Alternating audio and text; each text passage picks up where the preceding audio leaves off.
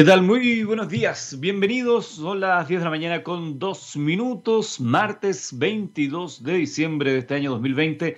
Y estamos junto a Minería del Mañana, una presentación de Anglo American. Cuando miramos al futuro, vemos una compañía con un propósito claro. En Anglo American se han propuesto reimaginar la minería para mejorar la vida de las personas. ¿Y cómo lo están haciendo? Poniendo innovación en el centro de todo. De esta forma seguirán impulsando y estando a la vanguardia de la industria minera adaptándose y buscando mejores formas de extraer y procesar minerales usando menos agua y menos energía. El futuro está cada vez más cerca. Anglo American, personas que marcan la diferencia en minería. También somos una presentación de 360, una organización que brinda servicios y productos en las áreas de comunicaciones industriales, automatización y tecnologías operacionales con más de 28 años de experiencia. Nacimos prestando servicios a la industria minera y nos hemos expandido a todos los sectores privados y públicos que abordan desafíos digitales complejos. Nos definimos como integradores tecnológicos enfocados en desarrollar soluciones alineadas con la estrategia digital de nuestros clientes que permiten reducir los costos operacionales, mejorar la productividad, la eficiencia y las capacidades de sus equipos. 360 también es de minería del mañana. Hoy estaremos conversando con Alfredo Ponce, gerente técnico comercial de GeoBlast, sobre el monitoreo de vibraciones a través de la nube, el desarrollo de software y servicios de ingeniería para minería y obras civiles.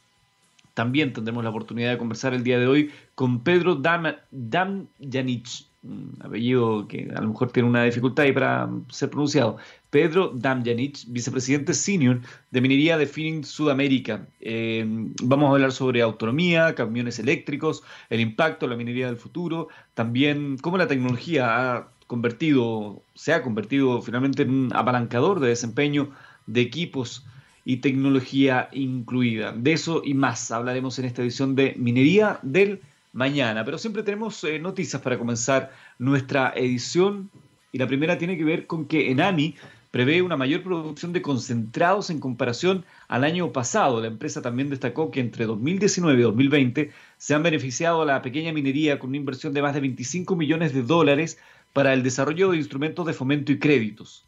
La empresa nacional de minería ENAMI dio cuenta de positivos resultados de su estrategia de fomento de la quinta conferencia internacional de excelencia operacional en minería el Mine Excellence 2020 desarrollado en formato online.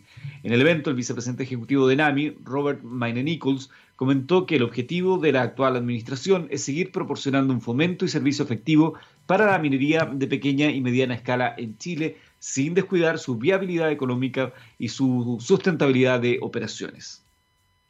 Otra información que también nos parece relevante de compartir con ustedes en esta edición de Minería del Mañana tiene que ver con esta, esta noticia que se ha conocido de mujeres privadas de libertad que fabrican mascarillas con apoyo de Komatsu Cummings.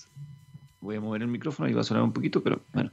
La compañía dispuso de camisas eh, corporativas que se transformaron en mascarillas y posteriormente donadas a quienes más lo necesitan. El grupo Komatsu Cummings impulsó la fabricación de 1.800 mascarillas a partir de 165 camisas corporativas en desuso, trabajo que fue realizado por mujeres que cumplen sanción en el Centro Penitenciario Femenino de San Joaquín y que participan en los talleres laborales. El producto de esta labor fue donado a las municipalidades de Quilicura y Lampa, así como comedores de Alto Hospicio, Antofagasta, Concepción, para que pudieran ser distribuidas entre quienes más lo necesitan. Con esta iniciativa, apoyada por la Fundación Reinventarse, la compañía buscó reforzar su contribución para prevenir el contagio de COVID-19 y fortalecer el concepto de economía circular mediante una acción concreta, extender la vida útil de prendas que en otro contexto habrían sido desechadas. Buena noticia, una información que realmente eh, es digna de ser eh, copiada también y de ser eh, reiterada. Otra información tiene que ver con el proyecto del parque fotovoltaico Pampa Norte 2, que ingresó a evaluación ambiental.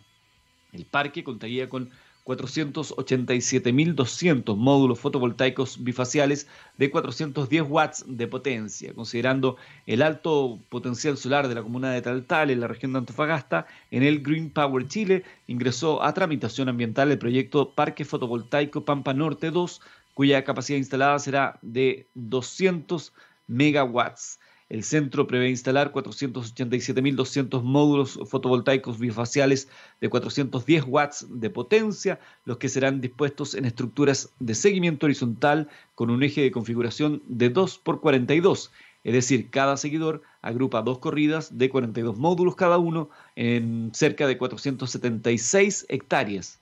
Además, el proyecto evacuará la energía generada hacia la subestación elevadora Pampa Solar existente mediante un cableado subterráneo de 33 kilowatts para posteriormente, desde dicha subestación, transmitir la energía generada al sistema eléctrico nacional. La empresa, a través de la declaración de impacto ambiental del proyecto, estimó que la ejecución del centro comenzaría en enero de eh, este año y con una vida útil de 30 años. Y finalmente, 10 de la mañana con 8 minutos, hubo cambio en la cartera de minería, como ustedes ya se han enterado, salió el ministro Valdo Procuriza, quien se hace cargo de la cartera de defensa. Recordemos que él lleva muchos años vinculado de una u otra manera también a esa área en su labor de parlamentario. Y ahora asume Juan Carlos Llobet, nuevo ministro de Energía y de Minería, será un biministro. Para completar este enroque, dice la información, Juan Carlos Llobet asumirá este puesto. ¿Quién es Juan Carlos Llobet? Dice el reporte minero. El próximo biministro es ingeniero comercial de la Pontificia Universidad Católica de Chile, además tiene un máster en Administración de Empresas en Administración Pública de la Universidad de Harvard en el ámbito profesional, Llobet asumió como subsecretario de Vivienda y Urbanismo en julio del 2011, donde continuó con la labor de reconstrucción, en especial con énfasis en el tema habitacional. El 24 de julio del 2013 se desempeñó como ministro de Trabajo y Previsión Social, donde se abocó a extender la sala cuna a todas las mujeres trabajadoras, misión que definió entonces como un proyecto que empareja la cancha entre los niños. En enero de este 2019 tomó la responsabilidad de dirigir el Fondo de Infraestructura, una entidad nueva del Estado que tiene el objetivo de financiar todo tipo de obras que genere flujos como carreteras, trenes y puertos. Juan Carlos Llobet entonces es el nuevo ministro de Energía de nuestro país. Vamos a ir a la música y luego seguimos con nuestras conversaciones y las entrevistas.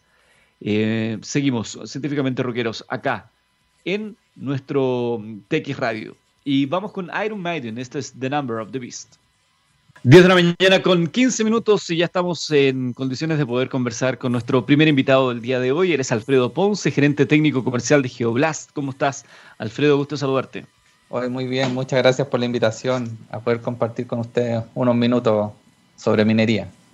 Oye, Alfredo, siempre le preguntamos a nuestros invitados cómo se cruza su, ámbito profesional con el mundo de la minería. Tú estudiaste ingeniería civil en minas, por lo tanto, tu vínculo, tu anhelo de ingresar a esta industria estaba previo. ¿Recuerdas cómo surge esta inquietud en ti?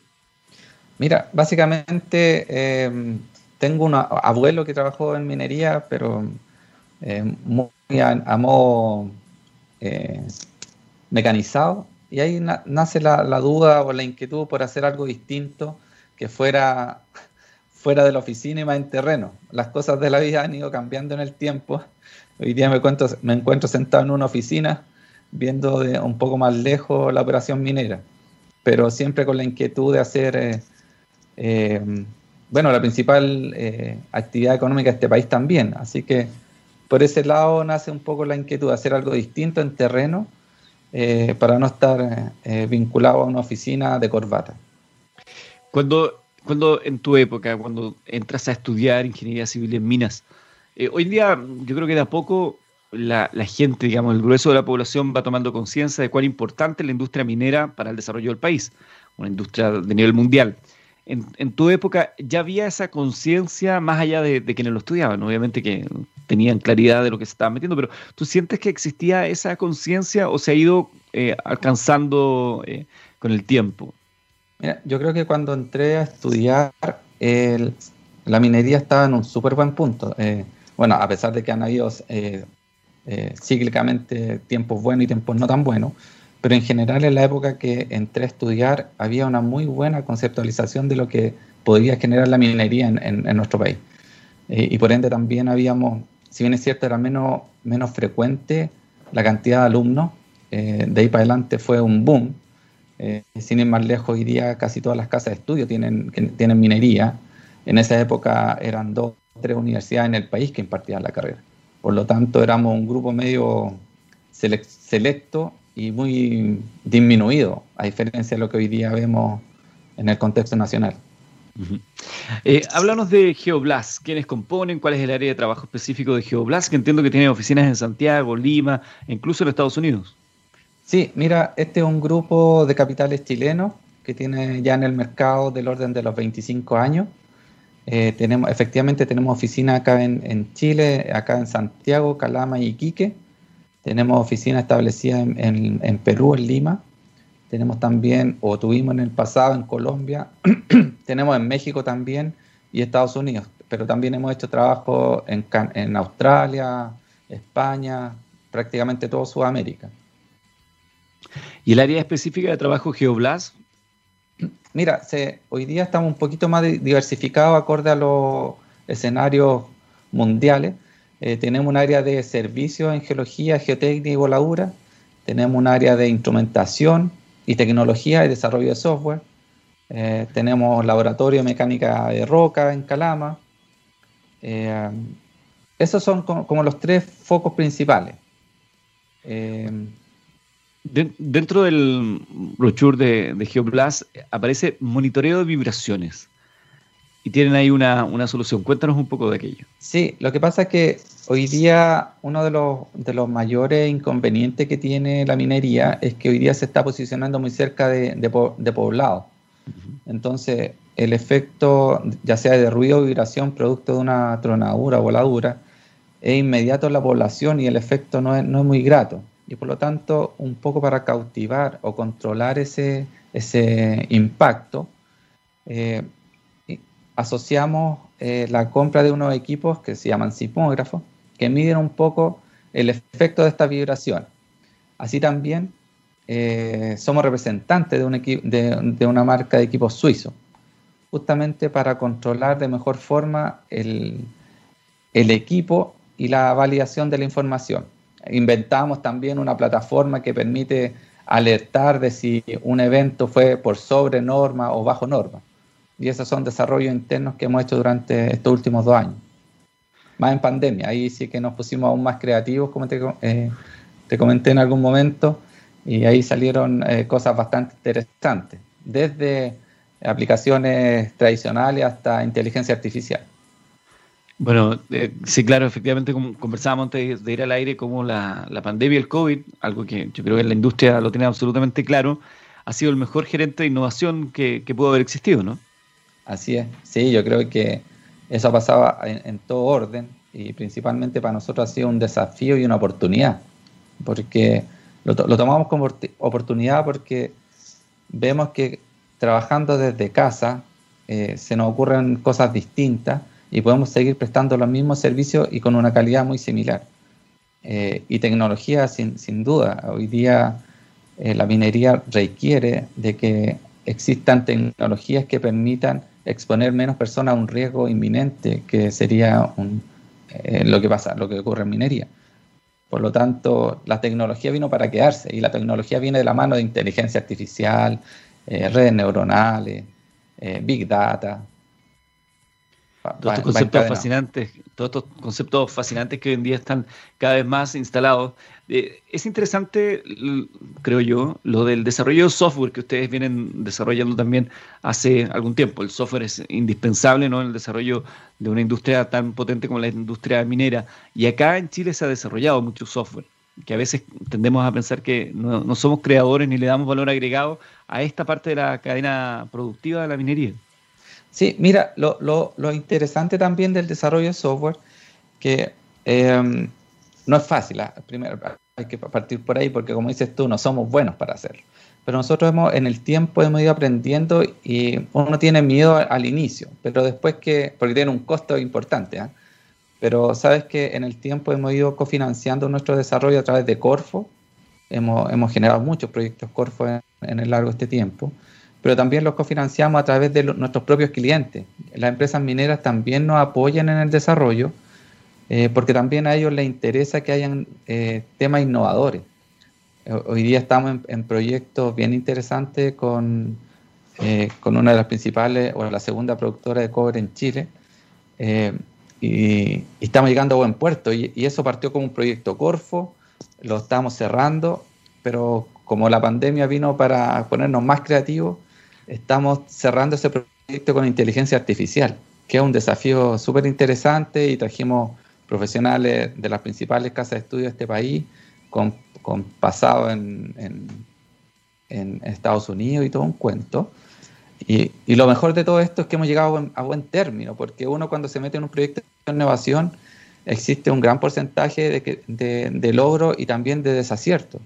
Por lo tanto, la innovación te da esa oportunidad de, errar, pero aprender de, esos errores para poder tener una, una, concepción final exitosa. Por lo tanto, uno cuando entra en esta, en esta senda también tiene que asumir que no siempre va a llegar a un buen término pero un buen término también significa un aprendizaje. Eso, qué importante eso, ¿eh? que acá en Chile, en general, no solamente en la industria minera, uno lo suele ver en emprendimiento, cuando no llegas a buen término, eh, para muchos es una lápida. No lo ven como un aprendizaje, como una estación antes de conseguir quizás un, objetivo distinto al originalmente trazado, pero ahí hay un aprendizaje que de a poco, no sé si la industria minera ha costado eh, dimensionarlo o aceptarlo, asimilarlo.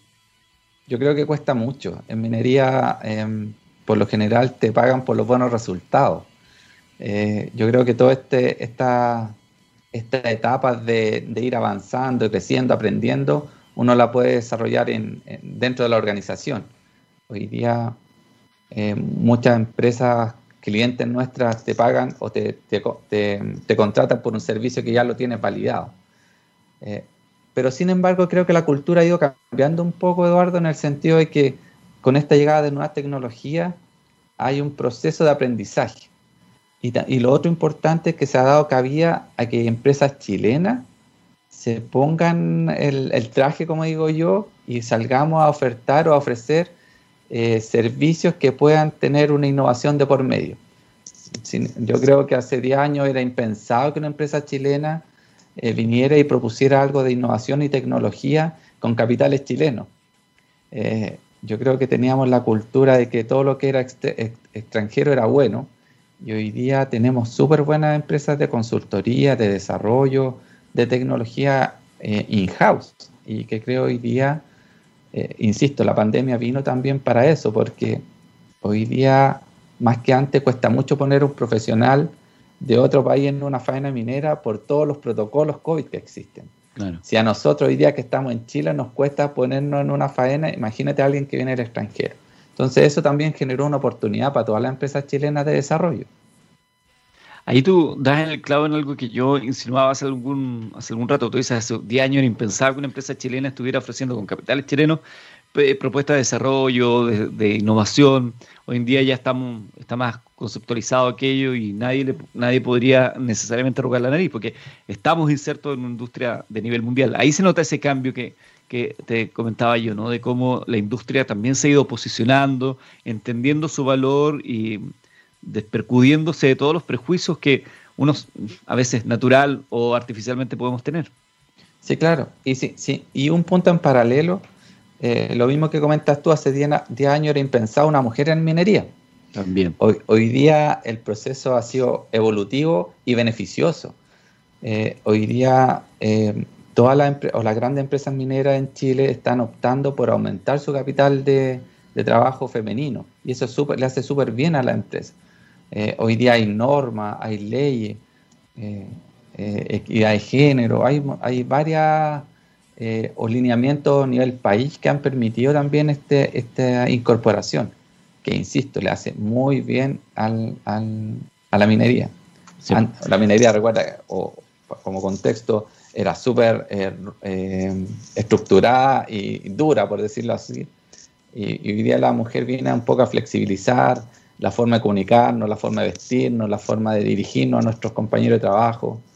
Eh, creo que absoluto. Sí, una industria muy machista durante muchos años, sí, hay que, hay que decirlo, y se, han ido bien. Ni hablar en la faena misma, donde estaban, tenían prohibido el acceso incluso. Sí, habían, habían mitos. Mitos, claro, que podía pasar esto o aquello, en, fin. Los viejos ahí en la, en la, mina, con su, con su mundo también, bueno, obedecían a otro planeta, a, otro, a, otra, estructura de pensamiento, tampoco para castigarlo necesariamente respecto a lo que pensaban. No, no, no, sí, efectivamente yo creo que es una evolución social, eh, es una, evolución país que ha permitido también que haya una igualdad. Creo que siempre debió haber sido, pero bueno, eh, el, país va cambiando, el mundo va cambiando y creo que vamos en, buen, en, buena línea con respecto a la, incorporación. Estamos conversando con Alfredo Ponce, gerente técnico comercial de Geoblast. Eh, una de las eh, cuestiones interesantes que hacen en Geoblast son estos servicios de ingeniería para minería y obras civiles, donde está el foco de la eficiencia, mejorar la, relación tiempo-inversión versus productividad y retorno, pero también el tema de la seguridad, que particularmente en el mundo minero es un pilar súper importante. En la página web de ustedes, dentro de las informaciones que despliegan, señalan que Geoblast cerró el año 2019, el año pasado, con 1.500.000 horas hombres sin accidente con tiempo perdido. Eso es una cifra que para ustedes me imagino es, muy, le hace sentir mucho orgullo. Sí, claro, para, para la cantidad de profesionales que tenemos, hoy día ya vamos casi bordeando las 1.850.000 horas sin accidente con tiempo perdido para cerrar este 2020. Y sí, pues eh, eh, es súper reconfortante saber que eh, no solo uno vende trabajo, servicios, sino que también vende seguridad, que tus profesionales estén en línea con la seguridad de las compañías. Pero yo creo que hemos inculcado ese trabajo, Eduardo, comentando o trabajando en el día a día, esperando que siempre cuando contratamos a gente le decimos nuestra misión es que usted salga de su casa y nosotros volver a ponerle a su casa tal y como salió. Eh, pero también hay un tema personal, porque yo no puedo estar detrás de cada persona eh, transmitiéndole que se cuide. Pero frecuentemente hacemos estos trabajos grupales, de conversación abierta, donde también le, le, levantamos la importancia que son para ellos, para su grupo familiar. Para nosotros, un trabajador que nos interesa mucho cuidarlo y todo, pero también les transmitimos que su señora, su hijo, sus padres también lo esperan a la vuelta. Entonces, esa cultura de seguridad eh, la hemos ido transmitiendo los años y por eso también ese, ese número que quizás para una empresa minera es, de un mes, por la cantidad de personas que tiene, pero para nuestra, para nuestra empresa que tenemos un, un, número variable, no sé, entre 80 y 110 personas, es un súper número, es un súper número. Además, me quedo con algo que dijiste, Alfredo, que mm, finalmente las compañías eh, tienden a decirle a sus colaboradores la importancia, la relevancia, el pilar fundamental de la seguridad, pero al final, digamos, la última milla de, responsabilidad es de la persona. Si pudiéramos extrapolar esto a lo que estamos viendo como país, eh, parece que vamos a tener que necesitar una capacitación constante para la gente, considerando las cifras de COVID y todo lo que está ocurriendo. Claro, porque eh, uno piensa o la gente tiene la mal concepción de que si uno les pone estos elementos de protección personal, no les va a pasar nada. Tú le puedes comprar lo mejor del mercado, inviertes lo que tú quieras. Pero ¿de qué te sirve si haces una acción imprudente, innecesaria, eh, que te va a causar un, daño? Eso ni el mejor elemento de protección personal te puede eh, asegurar eso. Y un poco pasa con el COVID nos pueden, nos pueden poner normas, reglas, eh, eh, nos va a llegar la vacuna eh, y un montón de cosas, pero ¿dónde está la conciencia de la persona? Hoy día tú ves los malls llenos y estamos con COVID, estamos con números cercanos a los 2.000 casos día, que fue el 2.950, creo que fue el día de ayer. por otro lado, estamos viendo una nueva cepa en Londres, que están dejando entrar vuelos internacionales. Entonces, ¿cuál es el nivel de conciencia que tenemos las personas frente a un evento de esta magnitud? Y eso pasa a todo orden, a todo orden. Eh, y a un nivel cultural, por ejemplo, me pasa seguido con algunos conocidos, nosotros culturalmente los mineros ocupamos cinturón de seguridad apenas nos sentamos en nuestro auto. Pero para una persona que viene de otra industria, tú te sientas y lo quedas mirando como para el lado eh, y, como, que, ¿por qué me miráis feo? Y no, pues sí, eh, te tienes que poner tu cinturón. Sí, es que si no hay carabinero, no, no, si no se trata si es carabinero o no, se trata de que si tenemos un evento, un accidente, tú no, tú no salgas proyectado por la ventana, o los que se sientan atrás, el de atrás te puede golpear y te genera un accidente. Pero es cultural, es cultural de las personas que vamos asociando como una, una forma de vivir la seguridad, porque en eso se transforma, una forma de vivir. Exactamente, toda la razón, Alfredo. Alfredo Ponce, gerente técnico comercial de Geoblast, conversando con nosotros acá en Minería del Mañana. Muchas gracias, Alfredo, por acompañarnos. A través tuyo, un gran saludo a toda la gente de Geoblast y que tengan un excelente 2021. Muchas gracias a ustedes también. Eh, eh, grato de poder compartir un ratito con ustedes. Esperar que este 2021 venga distinto, con oportunidades, obviamente. Que, que, nos podamos seguir haciendo cargo de esto pandemia mundial y que también sigamos siendo tan creativos como ha sido el 2020. Creo que, como lo comentamos, es una oportunidad para retomar la, la, confianza o la, la, amistad de la familia, pero también una oportunidad para hacer algo distinto en, en, una industria tan importante para el país. Así que muchas gracias por invitarnos a conversar un ratito. Un gustazo y espero que nos volvamos a encontrar en otra oportunidad, Alfredo. Nosotros, estimados amigos, vamos a la música, vamos a escuchar a Metallica y luego estaremos conversando con el vicepresidente senior de minería de Phoenix Sudamérica, Pedro Damjanich. Escuchamos a Metallica, esto se llama No Leaf Clover.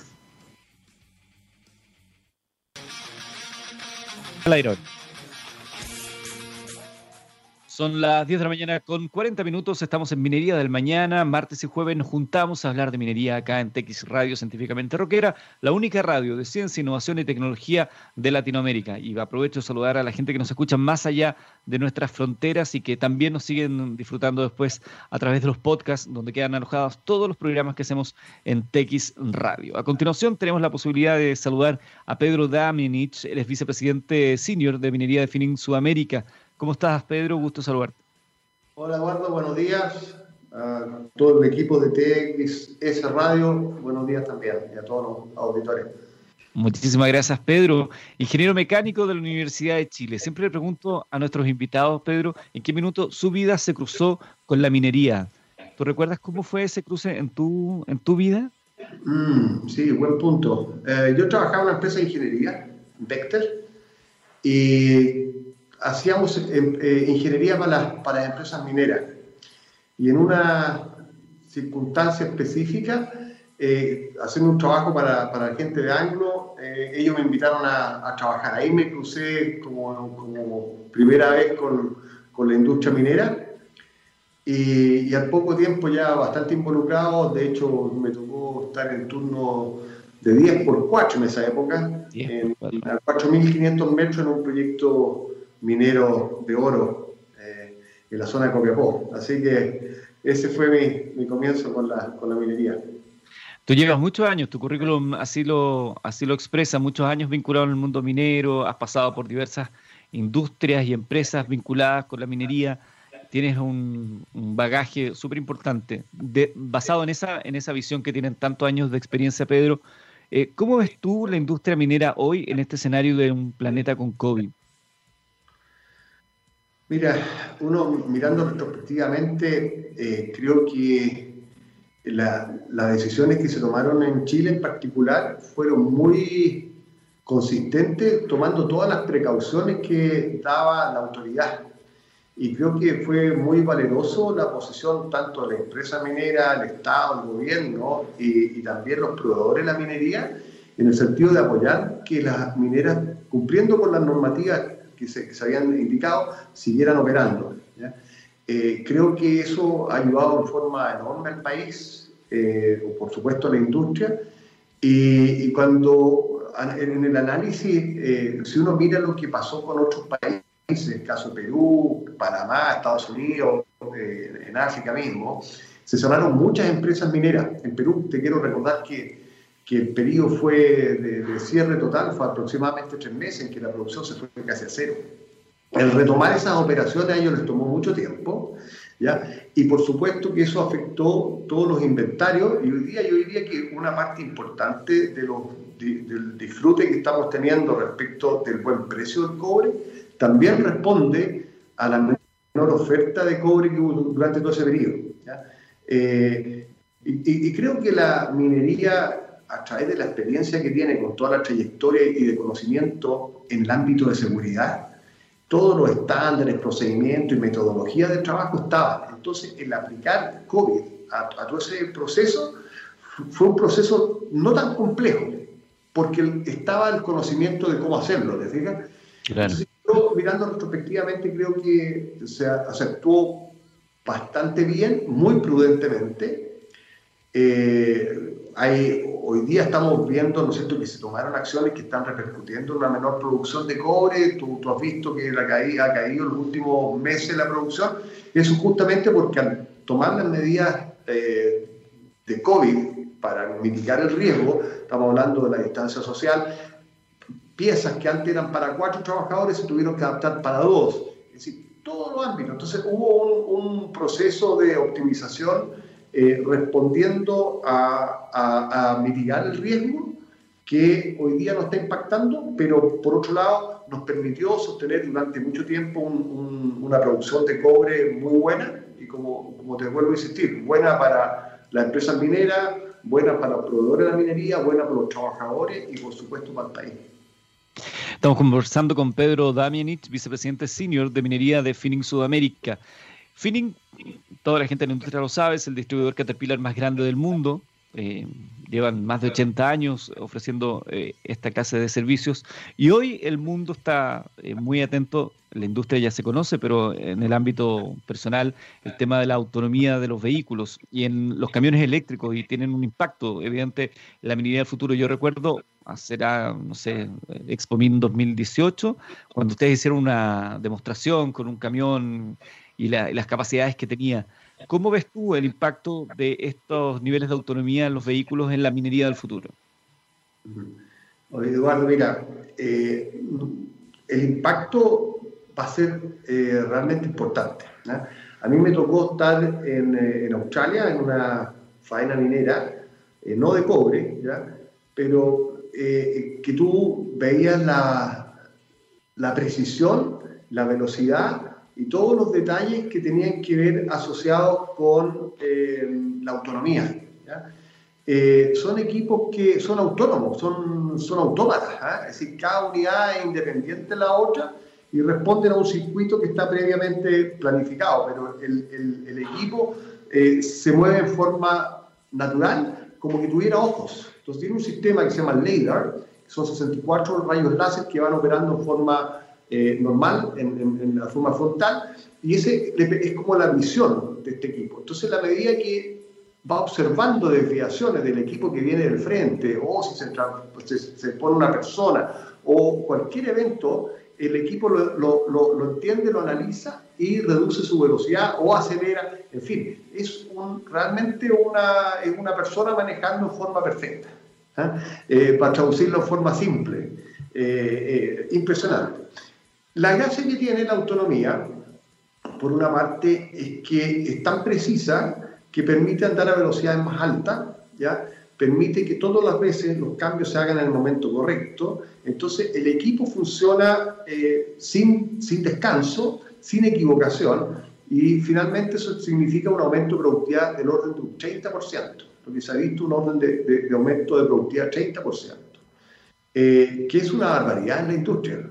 Porque, locura. Digamos, la gracia que tiene ese, esa, reducción de costo al final de la medida, ¿no es cierto?, a través de la, del aumento de productividad, que el equipo empieza a andar 20 horas en vez de andar 16,5 o 17. Y te permite acceder a obtener minerales de más baja ley en forma competitiva. Entonces, cuando uno tiene y dice, escucha, es que esto va a reemplazar gente, sí, por una parte tiene razón, tareas rutinarias, riesgosas, mm. exigentes, pero por otra parte va, debiera, como consecuencia, haber más minería y mejor minería. ¿ya? Es un poquito una, una, una, gran descripción a alto nivel, después podemos profundizar si, si tú estás interesado. Sí, por favor, que además esto va apalancado una gran cantidad de información, porque los sensores que traen estos camiones van entregando mucha información y ahí se genera también otro aspecto interesante para el desarrollo de las empresas mineras, ¿no? Esa minería de datos para obtener, eh, sacar conclusiones respecto al uso de los mismos. Claro. No, mira, hay, en dos grandes ámbitos. Se, va trabajando en información en tiempo real de los equipos, lo que te permite tener una planificación de mantención muy buena. Entonces, eso te permite que toda la cadena logística que tienes a través de la industria, incluso hasta el fabricar, hasta la fundición del componente de, reparación, el repuesto, la pieza, la parte, ¿no es cierto? Se hace un, conjunto, virtuoso que te, permite, que te permite tener en línea cuando tú vas a tener el requerimiento, ¿no es cierto? El famoso in time, ¿ah? justo en el momento que tú requieres. Entonces, hay un, hay un beneficio intrínseco en todo este proceso respecto de la optimización de toda la cadena de suministro. Pero por otro lado, tú tienes una parte muy importante, como estabas comentando recién, la otra parte que tiene que ver es que tú tienes a todas al grupo de personas que está relacionado con, con, con, el grupo minero a entender cómo optimizar su rasgo, cómo optimizar el proceso minero dentro de la operación. ¿ya? Entonces, ya dejas de preocuparte de la operatoria misma, de la ejecución del traslado del equipo, sino te concentras en cómo obtener a menor recurso, a menor costo, los recursos que están en, tu yacimiento, en tu, en tu faena con una gracia enorme, prácticamente con cero riesgo a las personas. Lo que se ha visto, ¿no es cierto?, en la trayectoria de la autonomía es que los pocos accidentes que han habido han sido por errores humanos asociados a decisiones que se han tomado, pero no porque los equipos han fallado. ¿ya? Entonces, esa es, la, esa es otra variable súper beneficiosa que está permitiendo y que nosotros, si Dios quiere, vamos a poder ya tener eh, mostrándolo en el primer eh, operación de cobre de rasgo profundo en el mundo eh, a través de, de Phoenix en el proyecto de Quebrada Blanca 2 que debiera partir en modo, autónomo ya a mitad del 2021. ¿Cuán relevante va a ser entonces la incorporación de tecnologías como 5G para la explosión de estos tipos de, de estos tipos de vehículos autónomos? Mira, la, claro, la medida que tú, las comunicaciones son más precisas, más amplias, te permiten que esta, son, los equipos trabajen aún en forma más, más eficiente ¿ya? y con menor riesgo. Yo te diría que la explosión de, 5, de 5G va a significar un, yo diría que en, en un periodo un poquito más largo, un gran espacio de desarrollo de minería autónoma ah, con autonomía para mineras de tamaño intermedio. ¿ya?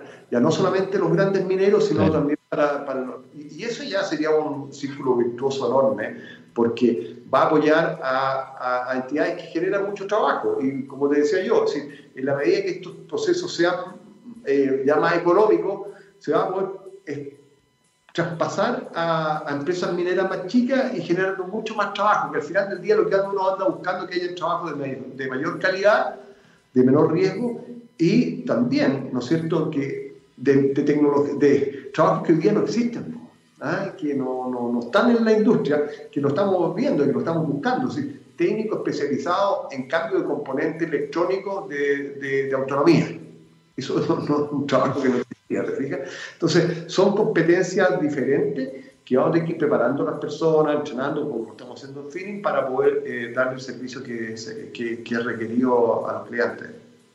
Es fantástico cómo la, el escenario COVID eh, acelera algunos procesos y cómo también la tecnología se termina convirtiendo en un gran apalancador del desempeño de equipos y de mejoras eh, constantes en la industria.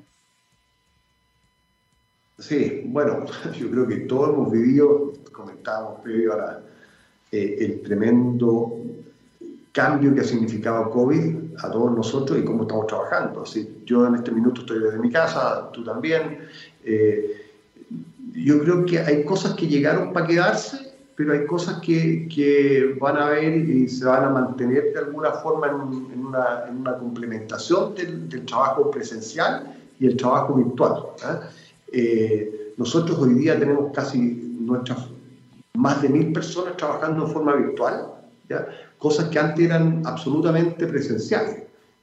Y, lo que estamos viendo a futuro es que nuestro plan es, estamos cambiando los diseños de nuestras instalaciones, nuestra oficina, para trabajar en forma parcialmente presencial y parcialmente eh, remota. Porque, mira, no sé si te ha tocado a ti, pero nos ha tocado de vez en cuando juntarnos con, con colegas tenemos que hacer el, test de PCR previo a, la, junta, ¿ya? Eh, pero hay cosas eh, en la relación personal, presencial, que es invaluable. Eh, y, que, eso está, va a seguir conviviendo.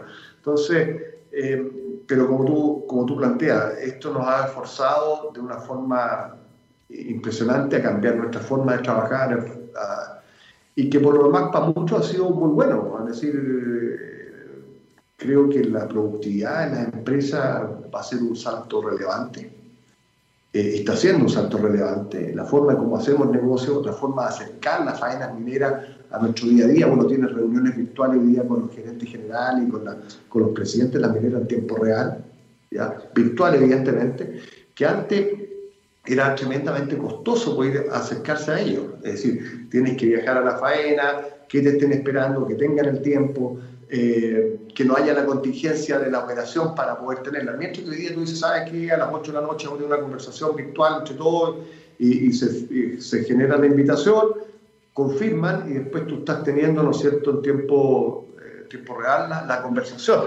Que eso ha significado a mi, a mi, a mi gusto un, un incremento eh, muy importante en, en, en la productividad eh, en la cercanía con los clientes para poder transmitirles en forma directa los beneficios de las tecnologías, los productos que tenemos, y por otra parte, ellos contarnos a nosotros los problemas para poder en forma conjunta buscar soluciones que los lleven a, a, las mejores decisiones.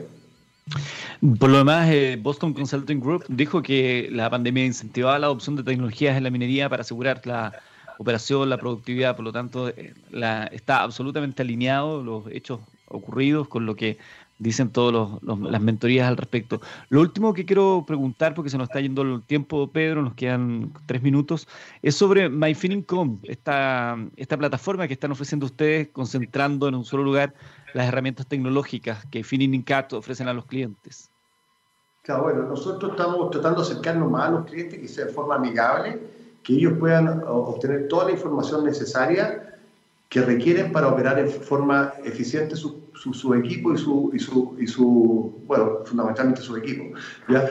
Eh, saber en tiempo real dónde están sus repuestos, sus piezas, sus partes, pero también estamos haciendo una área, un área que se llama Performance Solution, que cómo nosotros le ayudamos a ellos a que su solución de desarrollo operacional para su equipo sea el que le genere el menor costo. Estamos trabajando muy cercano. Entonces, eso es una forma de acercar todo el conocimiento, toda la tecnología de nivel global, porque eh, lo entretenido de todo esto, Eduardo, es que hoy día tú accedes al conocimiento más amplio que hay en la industria mundial. ¿ya? Eh, a, la, persona más experta que tú tienes. Entonces, todo eso lo estamos disponibilizando a través de estas plataformas para que nuestros clientes obtengan los mejores resultados. Es fantástico, siempre nos maravillamos cuando hablamos de esto porque estamos hablando de una industria de clase mundial, alojada en nuestro país y con los mejores avances tecnológicos. La tecnología de punta se, instala finalmente dentro de esta industria. Por eso nos encanta conversar con gente como tú, Pedro, y diversas iniciativas que le dan valor agregado a la cadena. Pedro Damianich, vicepresidente senior de Minería de Phoenix Sudamérica, muchísimas gracias por acompañarnos acá en Minería del Mañana y espero que nos volvamos a encontrar en otra oportunidad.